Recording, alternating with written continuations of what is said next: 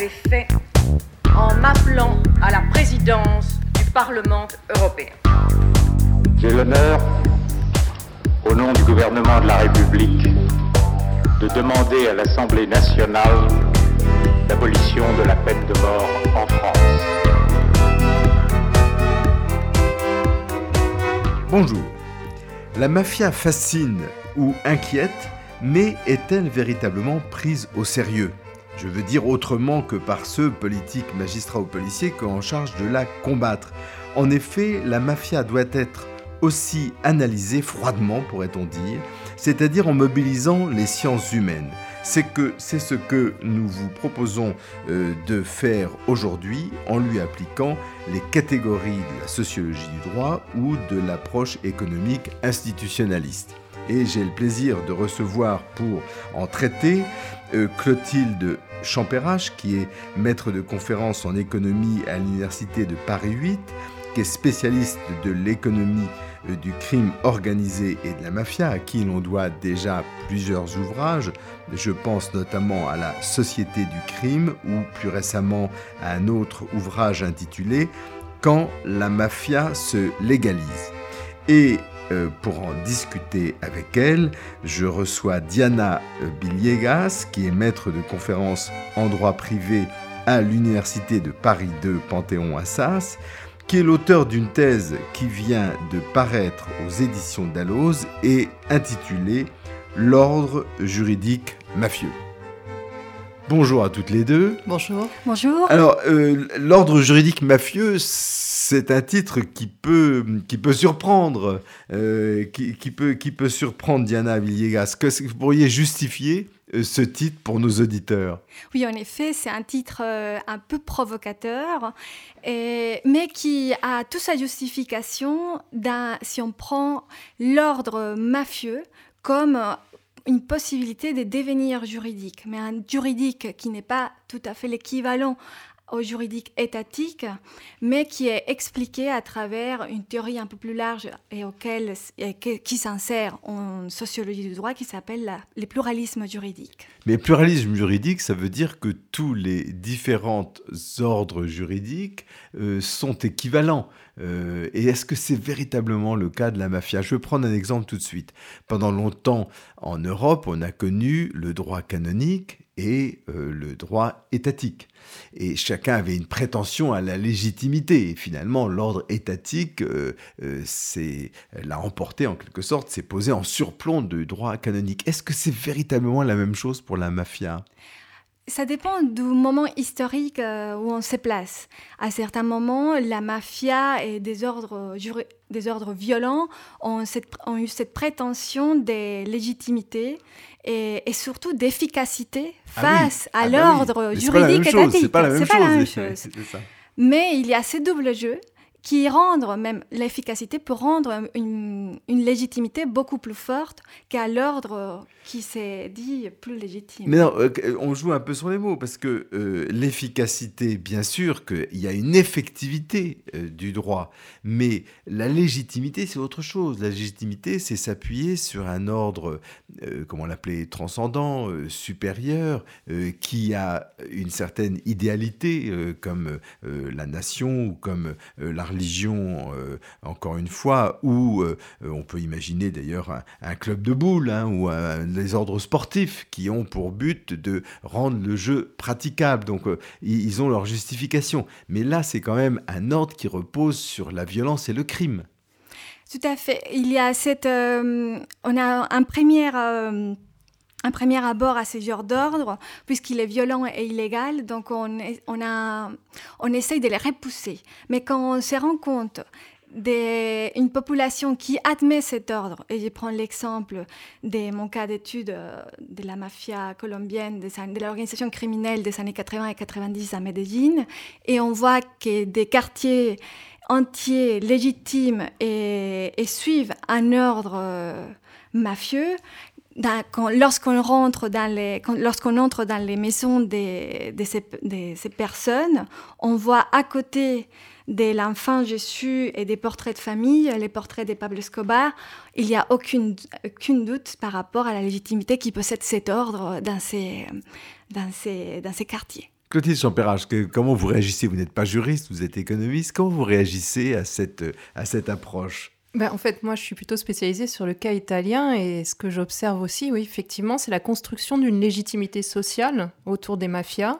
parce que le mafieux, bah, c'est celui qui effectivement est efficace par rapport à un État qui est souvent présenté comme euh, absent ou lent ou, euh, parfois même corrompu, hein, présenté comme ça alors que la mafia le corrompt.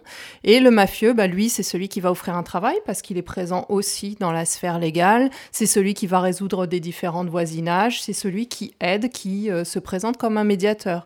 Et en fait, à travers ce processus-là, c'est aussi celui qui va peu à peu introduire ses règles de comportement et qui va modeler non seulement le comportement des mafieux qui prêtent allégeance euh, à l'association criminelle, mais peu à peu, il va modeler aussi le comportement des non-mafieux et donc s'imposer effectivement comme une, une forme d'ordre juridique, pas institutionnalisé euh, comme peut l'être l'État, mais euh, de fait, dans les actes des gens, c'est euh, la mafia qui Et d'ailleurs, vous avez, vous avez analysé alors, le comportement économique. Vous dites, ils, ils finissent, la mafia, dans certaines régions d'Italie, finit par définir la règle du jeu économique. Tout à fait, ça passe énormément par l'économie et c'est là aussi une spécificité mafieuse, c'est-à-dire que le mafieux n'est pas que dans la sphère illégale, il est très présent dans le légal, il est inséré et euh, en contrôlant des marchés légaux, alors par exemple le, BTP, parce que c'est une source de revenus, mais c'est aussi un secteur qui emploie beaucoup de monde et de la main-d'œuvre non qualifiée, donc ça c'est très intéressant dans certaines régions,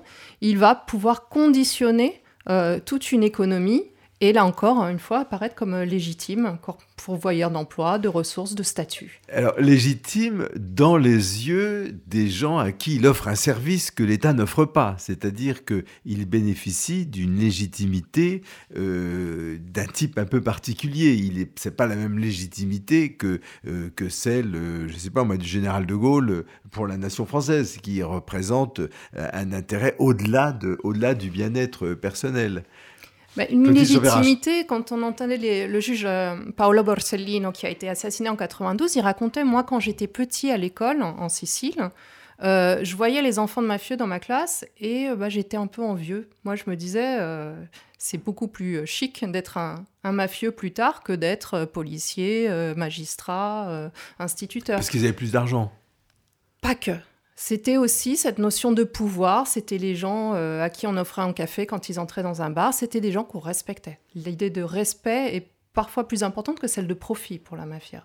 Oui, alors on va y revenir parce que c'est toute la question, toute la question du pouvoir. Mais alors, si, je continue de vous lire euh, l'une et l'autre, euh, il y a, euh, cette, réalité qui, a deux, deux, deux, choses qui me choquent personnellement, qui me choquent, qui m'empêchent de d'y voir un véritable ordre juridique total et parfait. La première, c'est que cet ordre juridique est orienté complètement euh, vers, la, euh, vers le marché et vers le marché d'un produit. C'est-à-dire que sa raison d'être, il a des effets bénéfiques, mais comme des byproducts, hein, comme on dit, comme des produits dérivés, on pourrait dire. Mais sa principale raison d'être, c'est quand même le narcotrafic.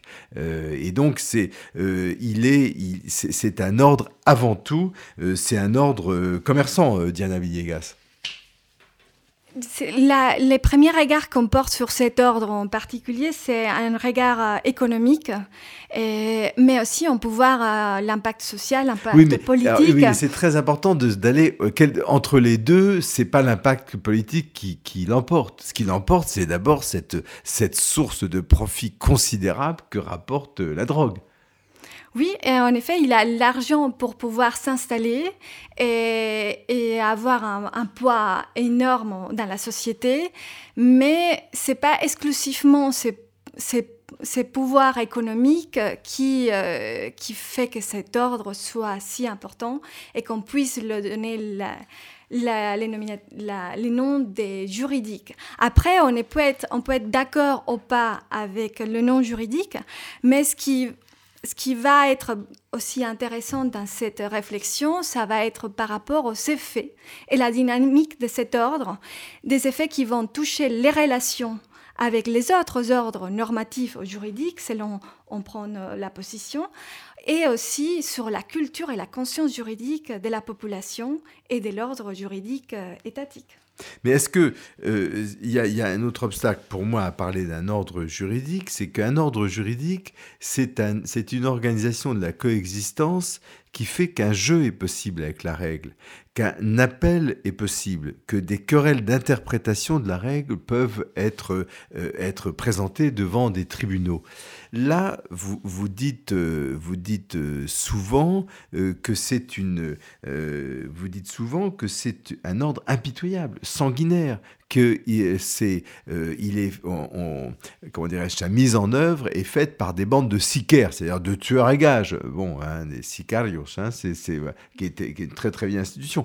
C'est-à-dire qu'il n'y a pas de moment euh, argumentatif dans cet ordre juridique. Et c'est quand même une des conditions pour qu'il y ait un ordre juridique, c'est qu'on puisse discuter. Là, c'est des règles impitoyables. C'est des règles impitoyables, mais il faut savoir que la violence et les recours à cette violence même pour la mafia, c'est l'ultima ratio. Donc on arrive à ces recours de violence si on n'a pas réussi à négocier au préalable la règle. Donc cette instance de négociation, et c'est là où je parle de, cet ordre qui possède également un, matériel discursif, qui a un discours, qui a aussi une rhétorique, même si celle qui est plus visible, c'est la rhétorique de la violence, mais il y a cette étape de négociation à moindre à moindre niveau que dans d'autres euh, sphères et dans d'ordre démocratique, mais elle existe. Claudie Champérache. Venez à mon secours. Oui. Est-ce que c'est que moi je vois une différence quand même entre les cartels colombiens et euh, la mafia italienne? C'est vrai que le cartel colombien, c'est très spécialisé sur une activité. C'est pour ça que moi, j'utilise oui, le terme de mafia. Les mafias, quand je parle de, mafia au sens euh, un peu italien du terme, c'est une multi-activité, c'est du légal, c'est de l'illégal. Donc c'est vrai qu'ils ne sont pas dépendants que d'un, euh, d'une activité et qu'ils cumulent des activités de fort profit, le, narcotrafic. Mais c'est tardif hein, pour les mafias italiennes. Elles préexistent à, ce trafic et elles maintiennent des activités qui rapportent très peu, voire même qui sont euh, qui leur causent des pertes, par exemple le racket. Euh, on a trouvé des livres de comptes mafieux. Euh, pourtant, ils ne renonceront jamais à ce racket parce que c'est un symbolique d'une souveraineté sur un territoire. Ce que je voudrais dire. En fait, ça rapporte pas. Non, parce qu'il y a une logistique qui oblige à être présent sur le territoire, à menacer, à intimider, mais avec une graduation dans la violence. Il faut passer euh, très régulièrement. Il faut connaître aussi ce qu'on peut demander, donc connaître euh, le, niveau d'activité économique, surtout dans des zones comme Palerme. Alors, en plus, il y a différentes façons de prélever le racket hein, suivant les zones en Sicile. Euh, Palerme, le, le slogan, c'est qu'il paye peu, mais qu'il paye tous. C'est-à-dire qu'on estime qu'à peu près 80% des activités économiques sont taxées à Palerme par la mafia. Donc là, il y a une très lourde logistique et pour des sommes qu'on a vues sur les livres de comptes mafieux qui sont parfois très faibles. Et, dont la finalité, c'est ça qui est très intéressant dans vos travaux, Claudine Champérage, dont la finalité, c'est le pouvoir et pas l'enrichissement. Oui, L'enrichissement, tant mieux s'il existe, parce que justement, ça peut servir à financer. Et ça veut dire aussi ce besoin d'avoir plusieurs activités pour mutualiser. La drogue va permettre aussi de payer cette armée de racketteurs sur, sur le territoire. Mais ce qui est intéressant sur la, mafia aussi, c'est que euh, ces activités-là permettent euh, de, de s'éloigner de la violence euh, physique. physique, visible, identifiable, qui amène la répression des forces de l'ordre normalement. Et c'est de plus en plus euh, remplacé par ce que j'appelle la rareté artificielle, c'est-à-dire utiliser les instruments économiques pour conditionner le comportement des autres. Et c'est là qu'on retrouve cette idée de qui euh, décide véritablement des règles, c'est parfois la mafia. Alors on y reviendra, mais arrêtons-nous un peu à cette, sur cette affaire de violence, parce que vous remarquez, Diana Villegas, vous, vous remarquez que en Colombie, si la la bande de cartel de Cali et celui de Medellín n'ont pas le même rapport à la violence. il y en a un qui est directement violent, celui de Medellín, euh, terriblement violent. L'autre est plus dans la pression et dans le, la, euh, comment dirais-je, effectivement, dans le fait de regrouper euh, sans violence apparente un maximum de, de personnes qui vont le soutenir. Oui, en effet, en effet on voit que les cartels des Cali, il est plus dans la négociation, une négociation qui va aussi dans la négociation politique avec euh, les institutions locales et nationales. Tandis que les cartels de Medellín, il est beaucoup plus dans les rapports de la violence, mais ce rapport à la violence, elle est un peu plus tardive, vers la dernière étape du cartel avant cet euh, épisode euh, des violences avec euh, les, attaques aux magistrats, les bombes et les voitures piégées, on voit que les cartels quand même noyautaient une grande partie de la, de la population et des institutions locales et même au niveau national, puisqu'on voit qu'ils s'insèrent dans la politique et même dans l'Assemblée nationale. C'est-à-dire que, euh, euh, bien sûr, dans la théorie politique classique euh, qui remonte à Hobbes, Hobbes dit il y, a une loi parce que initialement des gens renoncent à leurs droits naturels parce qu'ils ont peur, ils ont peur de la mort violente et donc c'est cette peur de la mort violente qui va les, qui, qui va leur leur faire déléguer leurs droits à l'État. Euh, là, c'est une peur, euh, c'est une peur qui n'a rien d'intellectuel. C'est-à-dire que euh, en Colombie, la peur, elle, empêche toute adhésion véritablement libre, qui est une condition de l'ordre juridique quand même, Diana Villegas. Oui, cette, adhésion libre, elle est, vraiment marquée par cette condition des peurs, des, terreurs même. Et, et, ça fait que même l'évolution d'une espèce de mobilisation du droit étatique et démocratique euh, soit affaibli. Et c'est ce que je constate euh, vers la fin de, mes travaux, où il y a eu en effet euh, des résistances et des, et des, moments de mobilisation par certains personnages publics ou par certains collectifs, mais elles sont très, très faibles et amoindries par la violence venant de cet ordre complètement antidémocratique. C'est pas ce qu'on constate euh, en Sicile, que vous avez étudié Clotilde Sampérage. On n'a pas cette terreur quand même aussi forte que celle qui peut, euh, qui peut s'emparer des citoyens de, de Médéine. Alors on l'a eu, on l'a eu. Ah hein. les débuts de la mafia sont violents. Euh, les guerres de mafia, violent, aussi euh, violent la fin des années 80 à Palerme, c'est quand même euh, une période extrêmement violente. Alors c'est vrai que c'est plus des mafieux qui se tuent entre eux, mais 92, on a l'assassinat de deux juges, on a des attentats à Rome, Milan, donc qui, qui, quand même euh, mettent euh, un certain niveau de, peur dans, dans, le pays. C'est là aussi que l'État italien n'a pas relevé le, le, challenge posé par la population civile, hein, qui était prête à se retourner contre la mafia avec la révolte des draps blancs, euh, où les, les citoyens mettaient des, mettaient des, draps blancs à leurs balcons, ce qui était quand même un signe de, de courage, hein, cette période-là. Euh, Et, l'État n'a pas su, euh, n'a pas su embrayer. Euh, n'a pas su embrayer aussi parce qu'au niveau local, il y a un niveau de corruption et de négociation. Hein. on retrouve cette idée-là de négociation avec l'État, c'est-à-dire que la mafia n'est pas un anti-État, c'est quelque un système parasitaire qui se nourrit de l'État et qui a besoin que l'État soit là pour pouvoir lui-même se présenter comme une alternative mais une alternative qui n'a pas vocation à se substituer à l'État. Non, la mafia a besoin qu'il y ait un État présenté comme incompétent pour se légitimer. Et, on retrouve cela aussi en Colombie. Oui, tout à fait, je suis, je suis euh, d'accord avec euh, Clotilde parce qu'on voit que les relations des contradictions ou des violences sont moins pressantes de ce qu'on peut penser et les relations des collaborations, des coordinations, des fusions et des mutations, même d'hybridation entre l'ordre narcotrafiquant et l'État ou même d'autres ordres euh, légaux, comme l'ordre sportif, l'ordre religieux, sont beaucoup plus multiples et complexes de ce qu'on peut penser. Oui, alors la différence entre l'ordre religieux et l'ordre et, l'ordre euh, sportif, si on prend l'analyse que fait Santi Romano du pluralisme juridique, c'est un, une articulation visible. C'est une articulation visible et encore même plus que visible, souvent qui est elle-même juridicisée, voire judiciarisée. C'est-à-dire on décide, eh bien, qui a le pouvoir disciplinaire dans l'Église, par exemple, euh, et qui euh, et jusqu'où va ce pouvoir disciplinaire, jusqu'à quand l'ordre étatique peut délégué à, un ordre euh, non étatique comme l'ordre religieux. Tout cela est réglé. C'est pas le cas de, la mafia. La mafia, c'est il y, a, une tension entre une règle établie, posée, formulée, euh, publique, et une, euh, une règle, si je puis l'appeler ainsi, moi j'ai toujours une sorte de résistance à l'appeler ainsi, euh, euh, des, des, des, oui, des directives, des consignes qui sont appliquées et qui ne sont pas visibles, qui sont jamais dites et qui se nourrissent de leur propre invisibilité. Oui, là, je, dans, dans, mon travail, je parle d'un droit non dit. Et en effet, la distribution de la compétence et des juridictions, si on veut euh, l'appeler ainsi, n'est pas faite de façon claire et transparente. Mais la distribution de cette compétence, elle est spatiale et temporelle, assez précise à, à certains moments. Par exemple, on voit que cette distribution où l'État n'est pas très présent parce qu'il ne, les vole pas ou parce qu'il ne les peut pas. La, mafia se distribue les territoires et avec la guérilla et avec les paramilitaires. Donc il y a une espèce de, distribution des, règlements des conflits, des, situations économiques et même de la politique locale.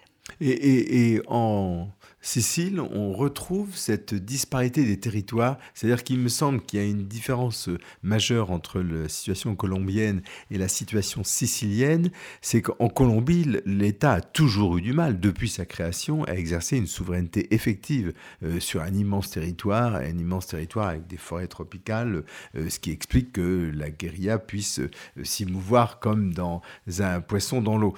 en Sicile, c'est différent. Alors, c'est vrai que les berceaux euh, mafieux en Italie sont très localisés. C'est euh, Cosa Nostra en Sicile, il y a la Camorra à Naples et euh, il y a la Ndrangheta en Calabre. ce qu'on observe ces derniers temps quand même, c'est l'extraterritorialité mafieuse qui prend du terrain, c'est-à-dire qu'on retrouve des mafieux présents sur le reste du territoire italien et à l'étranger et la grosse question, c'est que font ces mafias quand, elles ne sont pas sur leur territoire? Alors il y a deux choses. Parfois, c'est que les mafias suivent une activité qui demande une internationalisation, typiquement la drogue. Ça a donné les assassinats de Duisburg en Allemagne. Hein. on accompagne ce trafic et on a besoin d'être présent à l'étranger. Mais ce qu'on observe aussi et qui pose énormément de problèmes, c'est ce que j'appelle la colonisation de nouveaux territoires, c'est-à-dire la création de nouveaux territoires sous contrôle mafieux et là, euh, bah, je peux reprendre l'exemple de Duisbourg. Comme par exemple alors, bah, à Duisbourg, c'est pas seulement de la drogue. Finalement, on, s'est aperçu que les assassinats qui avaient eu lieu en 2007, c'était suite à une cérémonie d'initiation de nouveaux mafieux Est-ce que vous pouvez rappeler pour nos auditeurs ce qui s'est passé à Duisbourg Alors, je crois que c'était sept morts qu'on a retrouvés, des Calabrais assassinés euh, autour d'une, d'une pizzeria installée euh, dans une ville allemande. Alors, c'était des Calabrais liés à un règlement de compte sur le territoire calabrais autour de la drogue. Donc la pizzeria, on s'est aperçu qu'elle servait à distribuer la drogue et puis au blanchiment de l'argent, mais c'était aussi un lieu où on affiliait de nouveaux membres. Donc là, c'est qu'on est dans recruté, donc elle est effectivement. Alors c'est des Calabrais qui viennent de la même ville, donc on retrouve quand même ce territoire, mais ce territoire se reconstitue à l'étranger. Un autre exemple, c'est dans le Piémont, la ville de Bardonecchia. C'est une petite ville, hein, mais c'est la première ville dont le conseil municipal a été dissous pour infiltration mafieuse en dehors du territoire, euh, de territoire vraiment euh, mafieux identifié. Très proche de la France, Bardonnec. Oui, tout à fait. c'est là qu'il y a eu aussi euh, dernièrement une incursion des, des, policiers français qui a donné lieu à, Cette ville-là a eu son conseil municipal dissous pour infiltration mafieuse avec manipulation de la sphère politique par un mafieux qui au départ avait été envoyé en ce qu'on appelle séjour obligé pour l'éloigner de sa terre mafieuse. Et en fait, il a reconstruit au service de son clan une sphère d'influence économique, politique et sociale mafieuse. Parce que euh, cette asymétrie entre la règle formulée, l'ordre étatique euh, établi et qui euh, répond à des institutions, de véritables institutions, Diana Villegas, pas, pas, des, pas des négociations avec le pistolet sous la tempe, eh bien, il est dans un état d'asymétrie. Euh, les, euh, les, économistes parleraient de dialectique réglementaire, c'est-à-dire de cette. Il faut qu'il observe des procédures, euh, la publicité qui est très encombrant, parce que ça veut dire que les groupes de pression peuvent chercher à l'influencer. il va falloir débattre, convaincre. bref, il y a toute une lourdeur qui est intrinsèque à l'ordre juridique étatique euh, et qui est en état d'infériorité, qui le place en état d'infériorité par rapport à la, à, la, réactivité. Parce que cet ordre juridique, vous le dites d'ailleurs à un moment de votre euh, travail, euh, Diana Villegas, vous dites, en fait, il s'agit, s'il si, fallait la qualifier, d'une d'une dictature. Et dictature, le mot est faible, d'une dictature terrible de faire en réalité cet ordre juridique. Mais en, effet, quand je parle d'ordre juridique, mafieux, c'est pour dénoncer cette, cette situation qui est complètement aberrante et complètement perverse. Et, on voit que, que l'État est presque plié à, à cet euh, ordonnancement. et qui même, il, on va voir que les, les liens sont assez, assez forts lorsqu'il participe dans l'élaboration de la norme et dans la mise en place des politiques publiques, ce que j'appelle les lobbying mafieux. Et un lobbying qui est tout à fait fait dans les règles d'un lobbying et euh, des groupes d'intérêt qui mobilisent une, une, règle étatique déterminée ou qui mobilisent la, la fabrique de la, de la règle étatique à faveur de certains intérêts particuliers illégaux.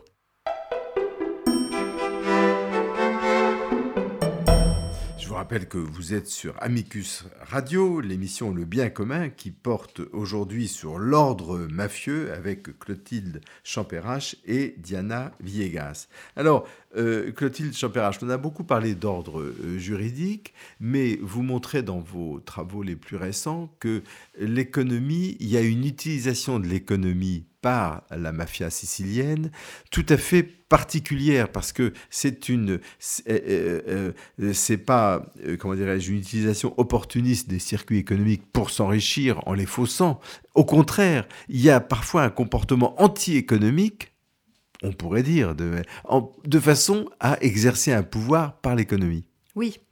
Euh, en fait, l'idée, c'est que le, mafieux, quand il devient entrepreneur, n'a pas des comportements euh, que la science économique qualifie de rationnels, c'est-à-dire de maximisation de profits sous contrainte euh, de coûts de production. Ce qui est entre parenthèses, là, je parle en théorie économique, c'est quand même un, sacré enseignement pour les, pour les économistes euh, orthodoxes qui pensent en termes de, de l'homo economicus, le calcul rationnel. Là, on a quand même un exemple où ça marche pas comme ça. Ça. devrait être un exemple. Le malheur de la science économique, euh, depuis qu'elle n'est plus économie politique, c'est que euh, ce modèle de la rationalité et de l'individualité aussi, hein, parce que c'est l'individualisme méthodologique qui domine, donc on ne peut pas comprendre les phénomènes organisés hein, de, criminalité. Ce sont ces modèles-là qui dominent indépendamment de toute réalité empirique. C'est-à-dire que l'économie du crime actuellement est complètement phagocytée par le modèle coût-bénéfice appliqué à comportement déviant rationnel.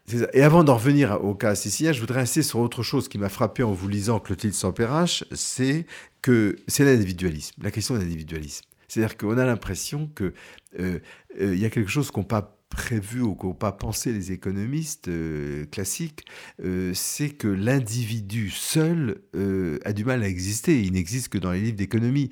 En l'occurrence, on a l'impression, à vous lire, que en Sicile, l'affiliation la, est quelque chose d'extrêmement important. L'affiliation à, une, à une corporation plus grande pour sortir de la solitude de l'individu est un des ressorts de la mafia. Tout à fait. Tout à fait. Et c'est là aussi que le, discours économique dominant euh, peine à expliquer euh, les phénomènes mafieux. C'est-à-dire que si on s'appuie sur l'individu, on ne peut pas comprendre la différence qu'il peut y avoir entre un mafieux et un non-mafieux, y compris en termes d'opportunités économiques alors que l'économie a les instruments hein, par ailleurs pour comprendre, notamment avec l'économie institutionnaliste dont je me réclame, où on dit que les individus euh, font de toute façon partie de plusieurs ensembles, ce qu'on appelle les going concerns, euh, c'est-à-dire des organisations qui vont euh, bah, de l'association de sport à faire partie d'un État. Donc il y a toute cette ces multitude d'affiliations de chaque individu.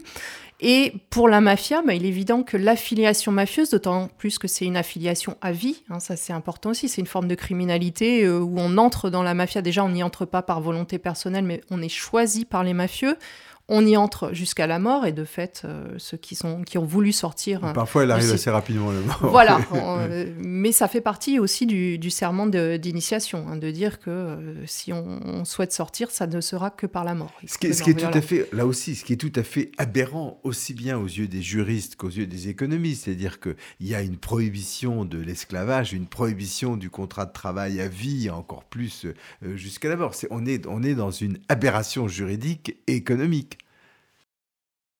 Oui et non, c'est-à-dire que pour la population locale, au regard de ce qu'elle observe au quotidien, c'est une opportunité associative que d'entrer dans la mafia. Particulièrement forte. Oui, oui, oui. Encore une fois, c'est ce que raconte Paolo Borsellino. Moi, petit, euh, la légalité, je ne voyais pas son intérêt. Je voyais que le fils du mafieux, euh, il avait plus de chance que moi. Est-ce que vous observez euh, en Sicile, j'imagine que vous avez, non seulement vous devez lire, mais vous devez rencontrer, connaître des gens. Qu'est-ce que vous diriez aujourd'hui, en 2018, de cette affiliation mafieuse avant qu'on vienne à l'économie? Alors il y a toute une ambiguïté euh, dans les discours sur les, dans les territoires mafieux. Il y a toujours ce discours de euh, oui, la mafia, ça n'existe pas, ça a été inventé pour nous discréditer. Ça, ça existe. En même temps... De déni. Déni du déni, et en même temps, la mafia, avant, c'était quelque chose de bien. Donc, c'est à la fois, ça n'existe pas, mais euh, qu'est-ce que c'était bien? C'est une sorte de Robin des Bois. Et puis, il y a le côté, euh, moi, je veux pas savoir euh, si c'est un mafieux qui me donne du travail. L'important, c'est que moi, j'ai un travail. Donc, c'est aussi ce à quoi s'est heurté le, le, juge Falcone quand il a commencé à attaquer les intérêts économiques de la mafia en Sicile, notamment en permettant la confiscation des patrimoines mafieux, y compris les entreprises légales. Quand les entreprises ont été séquestrées, elles ont souvent fait faillite, donc on a, on a perdu des emplois. Il y a eu des manifestations, instrumentalisées aussi par la mafia, pour dire euh, rendez-nous notre patron, même s'il est mafieux, euh, nous ce qu'on veut c'est un revenu. Alors on, va revenir à ce, à, ce, point, mais avant je voudrais vous expliquer à nos auditeurs euh, cette pratique mafieuse quand même extrêmement atypique du point de vue de l'économie, de l'économie classique, c'est-à-dire qui consiste à euh, organiser, euh, à organiser la rareté à organiser la rareté comme un instrument de pouvoir. Ce qu'on va voir d'ailleurs, euh, on voit ça dans d'autres terrains, je, je pense à, une émission euh, sur l'Algérie où les, généraux, pour faire monter les prix de certaines ressources, organisent la rareté de façon à pouvoir maîtriser. Mais là, on est dans un cas de figure tout à fait différent. Oui, bah, la rareté, par définition, c'est ce qui va conditionner les choix des agents, puisque si vous avez accès euh, plus ou moins aux ressources, voilà, les prix aussi. Mais là, c'est plutôt les choix, hein, vraiment, sur lesquels les mafieux vont jouer. Et c'est là aussi qu'on crée une opportunité associative. L'idée des mafieux, c'est euh, pas tellement de créer de la richesse, mais de drainer la richesse, drainer les ressources, les capter, les redistribuer en son sein. Et c'est là qu'on va retrouver l'individu contre le groupe. C'est-à-dire que quand vous faites partie du réseau mafieux, vous avez accès de façon privilégiée aux ressources économiques. Quand vous êtes non mafieux, vous allez devoir passer par le mafieux pour y accéder. Si vous êtes complice du mafieux, vous y accédez plus facilement. Si vous n'êtes pas complice du mafieux, on vous ferme l'accès aux ressources. Alors un exemple concret, euh, je vous disais, les mafieux, ils aiment contrôler un marché, quitte à ne pas être efficace du tout sur ce marché, mais euh, vraiment l'infiltrer et durablement et le manipuler. Euh, je vous ai dit qu'ils étaient très présents dans le bâtiment, euh, bâtiment de travaux publics, parce que aussi en Italie, on a dépensé beaucoup d'argent pour équiper le Sud et que beaucoup de cet argent a fini dans les mains de la mafia. Le BTP s'est créé beaucoup d'emplois. Et dans la réhabilitation, par exemple, des palais à Palerme, qui a été, qui, a été conquis. On a laissé saccager d'abord Palerme, et puis après, on a reconstruit Palerme. Oui, il y a tout un cercle aussi de marché captif qui est très intéressant. Ce que font les mafieux, c'est qu'ils n'ont pas forcément les capacités pour infiltrer tout le secteur, en tout cas pas forcément du premier coup. Donc ils vont se placer euh, en amont du système et notamment contrôler le, système, le, béton, la production de béton, parce que c'est très local, ça doit être produit et utilisé dans les deux heures, donc euh, il y, a cette dimension très territorialisée. Et à partir de cette production du béton, vous allez conditionner tout le reste de la filière, c'est-à-dire que vous pouvez choisir d'asphyxier un chantier. Vous ne livrez pas, vous ne livrez pas à temps, le chantier est bloqué. Et vous pouvez, euh, d'un point de vue légal, dire j'ai eu un problème technique, donc mentir et ne pas dire que c'est euh, un chantage mais en que fait, vous exercez. Le, le message est, passe immédiatement. Le message passe immédiatement et la contrepartie, c'est de dire euh, bon, on vous livre immédiatement si vous recrutez telle personne, si vous choisissez tel fournisseur, si vous nous octroyez en contrepartie telle, telle sous-traitance sur ce chantier public. Ça vous évoque quoi, euh, Diana Villegas cette, cette, cette, on, est, on est loin de la, de la Colombie, là, quand même, non, dans cette technique euh, de contrôle des marchés? On est loin géographiquement, mais pas si loin dans la, dans la réalité euh, sociale et économique de la Colombie, puisque la les organisations criminelles, elles fonctionnent tout à fait pareil dans les contrôles de l'économie légale et illégale. Et un élément qui, pour revenir à ce que dit Clotilde sur les contrôles des ressources, ces contrôles des ressources, ça peut être un contrôle des ressources tout à fait économique, mais aussi l'accès à des biens euh, publics comme euh, euh, l'accès rien qu'à la santé, aux droits, aux institutions judiciaires, l'accès à tout type de ressources et qui appartiennent à la société. Donc c'est pas exclusivement économique, c'est pour ça que je ne retiens pas les, les, mots exclusifs des cartels. Pour moi, c'est quelque chose de beaucoup plus complexe qui insère au-delà de l'économie. De Est-ce que ça veut dire, Diana Villegas, que euh, si les cartels disparaissaient, si le trafic de drogue euh, s'affaiblissait, la structure mafieuse, cet ordre juridique mafieux subsisterait? Et euh, on les voit aujourd'hui avec les mutations qui ont eu lieu après la mort de Pablo Escobar et la disparition des cartels de Cali. Donc aujourd'hui, tous les systèmes s'est ramifié. Et Medellín, aujourd'hui, c'est un des grands centres ou épicentres des, des criminalités. Euh, en Amérique latine.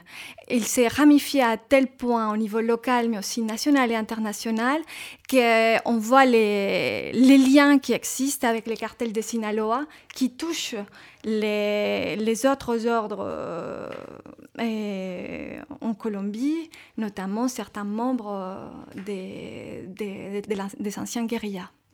Oui, alors, euh, euh, parce que ce qui veut dire que euh, c'est un peu votre argument, d'ailleurs, Clotilde Champérache, c'est de dire que ce contrôle sur la pénurie, ça veut dire que l'ordre mafieux, et c'est pour ça que cette notion d'ordre qui nous réunit aujourd'hui est si importante, c'est que l'ordre mafieux, c'est la réalité la plus importante, la, la, réalité fondamentale de la mafia, plus que la coercition et que la violence qui nous fascine, qui nous fascine euh, généralement. Oui, mais c'est un signe de maturation aussi de cette criminalité organisée. Le contrôle est tellement établi que la violence, on n'en a plus besoin. Et encore une fois, elle est même contre-productive. Au bout d'un moment, elle attire trop la, répression. Je vous disais, la révolte des draps blancs, c'est aussi cette, euh, euh, Palerme qui se réveille terrorisé par l'attentat contre le juge Falcone. Donc, des événements trop violents peuvent euh, nuire à la mafia. Donc il y a cette idée d'utiliser d'autres instruments et de montrer à quel point le pouvoir est accepté aussi par la population.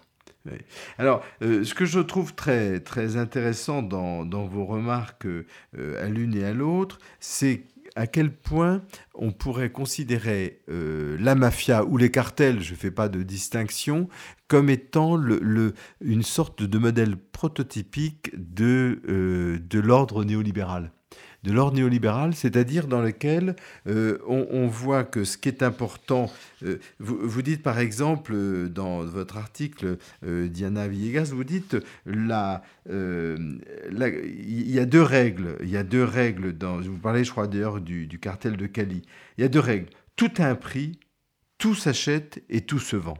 C'est-à-dire euh, cette, euh, cette réalité euh, où l'économie passe avant le politique. Ce, ce contrôle par l'économie est typiquement est typique de notre, de notre époque ou d'une époque néolibérale, mais on pourrait dire aussi cette manière de, de placer l'efficacité comme source principale de légitimité est une caractéristique qu'on retrouve dans beaucoup d'autres domaines. Vous expliquez aussi, Diana Villegas, que euh, ce qui est important, c'est ce qui légitime un ordre, c'est le service, c'est le bien-être, c'est l'emploi. C'est-à-dire qu'il y a une légitimation par le service et non plus une, légitimation par l'origine de la règle, comme dans l'ordre politique. Le rôle de la négociation. Bref, on, vous voyez le nombre de traits néolibéraux, d'avoir un pouvoir centré sur le commerce, et non pas le contraire, un commerce dans, dans, un, dans un pouvoir. Alors je me tourne vers euh, Clotilde Champérat, ça vous semble complètement euh, extravagant, ce, ce, lien entre quoi, ces traits caractéristiques communs entre l'ordre juridique et économique de la mafia et, et notre, notre époque néolibérale? Non, mais la mafia joue en fait sur à la fois le désencastrement et l'encastrement de l'économie. C'est-à-dire, par définition, les mafias, elles montrent bien que tout est encastré. Le social, le politique, l'économie. par encastré? Ben, Que l'économie fait partie d'un tout. C'est-à-dire que l'individu, l'entrepreneur mafieux, il est aussi euh, marié à telle personne, il connaît telle autre, il est inséré dans une société civile. Il peut être chrétien, il peut être catholique, Voilà, il, il, est multifacette. Il n'est pas que cet employeur. Et toutes ces relations-là sont euh, liées les unes entre les autres. Et en même temps, ils utilisent tout ce qui est mondialisation, euh, euh, dérégulation des marchés pour prospérer, s'emparer de ces mécanismes économiques et les distordre à leur profit. C'est ça. Alors là, aussi, là aussi, il y a une, leçon pour les sciences sociales euh, parce que ça veut dire peut-être que on a les sciences sociales ont trop divisé, ont trop sectorisé leur analyse du comportement humain, alors qu'en réalité, euh, elles sont dans l'ordre vécu, pour reprendre une expression que vous employez, euh, Diana Villegas, elles sont en réalité, elles sont extrêmement imbriquées, encastrées, comme vous dites. Oui, tout à fait. Mais encore une fois, la, mafia utilise ce discours euh, libéral pour conquérir des marchés. Le marché est incapable de chasser une mafia, même si les entreprises mafieuses, légales mafieuses ne sont pas si efficaces que ça. Elles seraient même euh, moins efficaces que les entreprises euh, légales gérées ben par... Oui, parce qu'elles n'ont pas, n'ont pas le profil comme seule boussole. Oui, et puis parce que la, compétence des entrepreneurs n'est pas bonne. Hein. Quand on voit que quelqu'un mafieux est à la fois entrepreneur du bâtiment, euh, en horticulture et euh, en société de nettoyage, on ne voit pas où sont les compétences. Alors, Diana Villegas, comment vous réagissez à cette, euh, finalement, à cette analyse euh, qui verrait dans le, cartel la préfiguration d'une nouvelle conception de, de l'ordre qu'on qualifie souvent de néolibéralisme? Mais ça, renvoie aussi euh, une image, un reflet de, la société dans laquelle, euh, dans laquelle on vit, de comment elle s'organise, quelles sont ses valeurs aussi, et à quoi elle adhère. Mais aussi pour revenir à, ce qui a été exposé. Euh, tout à l'heure, on voit que les, les, gérants mafieux, ils sont pas tout à fait performants ou efficaces dans la, dans la gestion des affaires. Et c'est pour ça que de plus en plus, ils décident d'une division du travail social ou d'une délégation de, certains, de certaines activités pour se consacrer à ce qu'ils font, euh, font les mieux. Et je pense tout à fait que lorsqu'ils un exemple, lorsqu'il euh, s'insère dans la négociation de la fabrication d'une loi, il décide de contacter les meilleurs avocats ou les meilleurs négociateurs pour euh, mobiliser un texte. Pareil pour euh, les cas des activités industrielles et économiques. Ça veut dire que, euh, ça veut dire que la, vous, vous parliez, euh, Clotilde Champérage, d'un état de maturité euh, de la mafia. Le signe de la maturité, c'est lorsque la violence s'éloigne et qu'il y a une pénétration profonde de l'économie.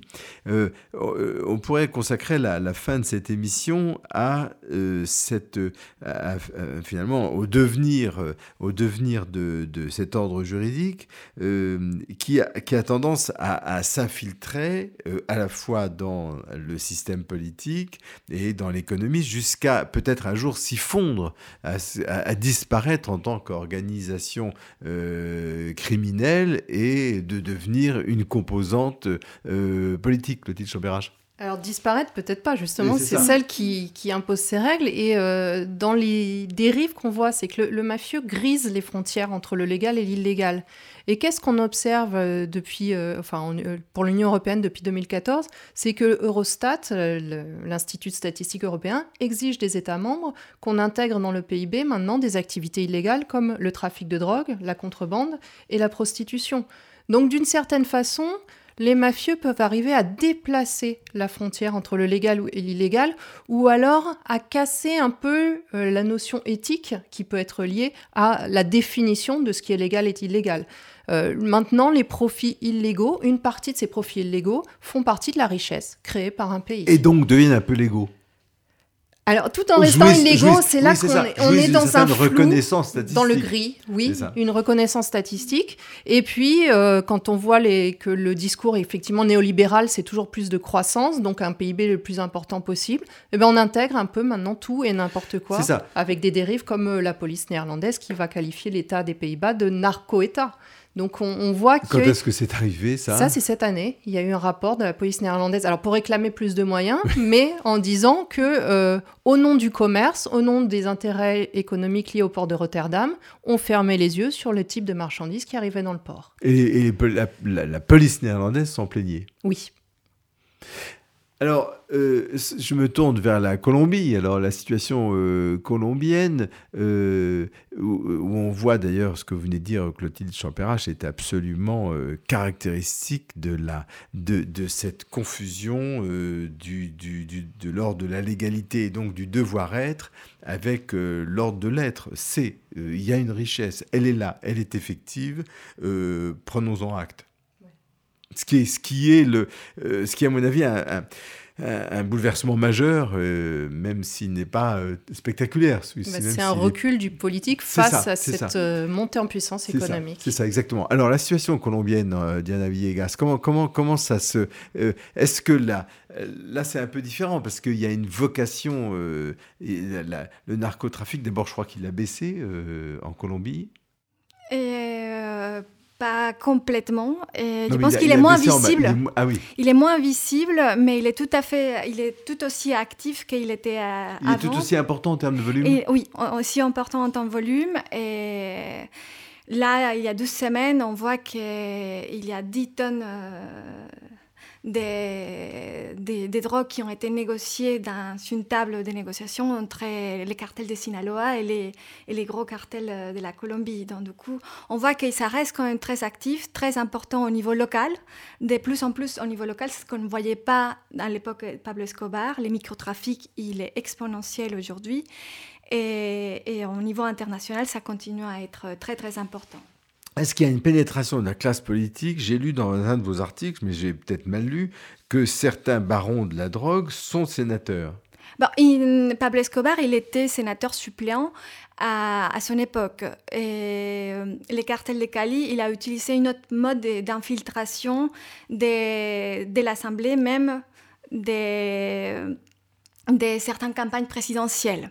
Donc on voit qu'il y a eu une présence très très forte des grands cartels Aujourd'hui, cette infiltration, elle est beaucoup plus nuancée. Donc, euh, effectivement, ils font pas recours à la violence comme on voyait avant. Et aujourd'hui, euh, les modes euh, opératoires, il est un peu plus, un peu plus flou, un peu plus gris. Brouillé, grisé. oui.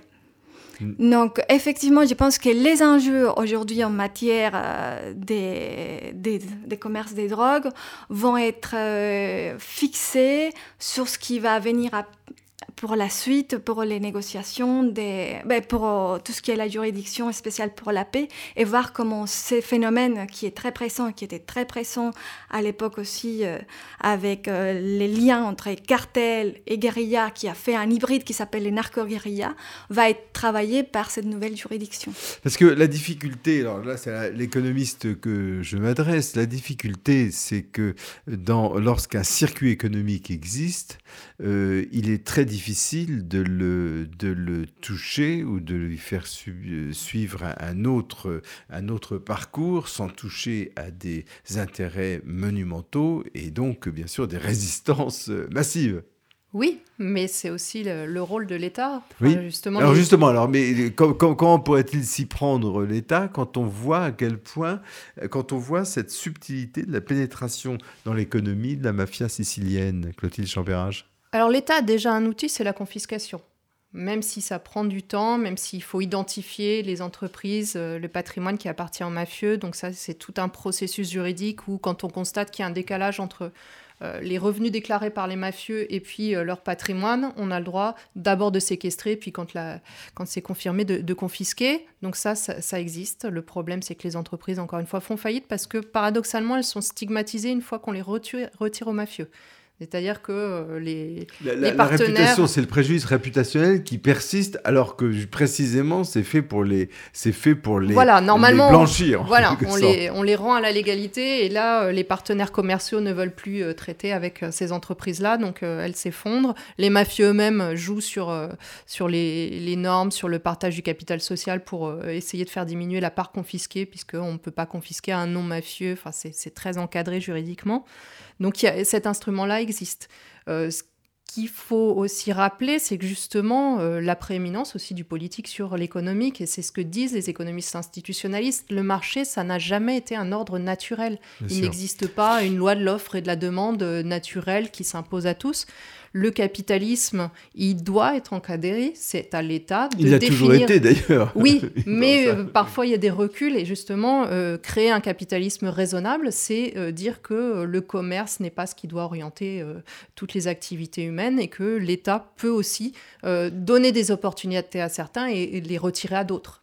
Est-ce que vous avez l'impression que l'État colombien relève la tête euh, Diana Villegas. Est-ce que vous avez l'impression que après la, victoire qu'a constituée euh, euh, cette signature de la paix avec une grande partie de la guérilla, pas avec toute la guérilla, est-ce que vous pensez qu'on on amorcerait un retour de, un retour de l'État? Ensuite, je poserai la question sur l'Italie. Je l'espère, j'espère qu'on va, on va revenir dans, dans des structures un peu plus fortes.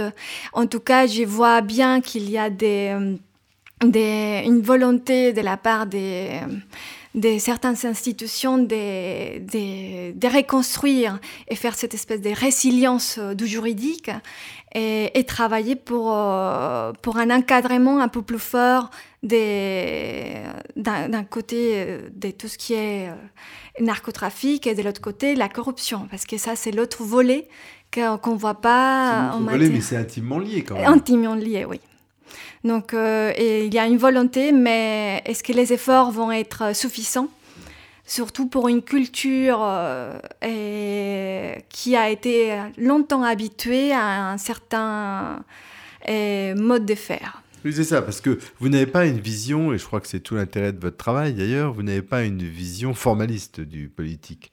Euh, et donc, vous insistez beaucoup sur le fait qu'il y avait une reconnaissance euh, par le bien-être, par la protection, euh, par l'encadrement, il y avait une reconnaissance de la, de la population, et notamment de Pablo Escobar, qui a porté ça jusqu'à son, son, paroxysme.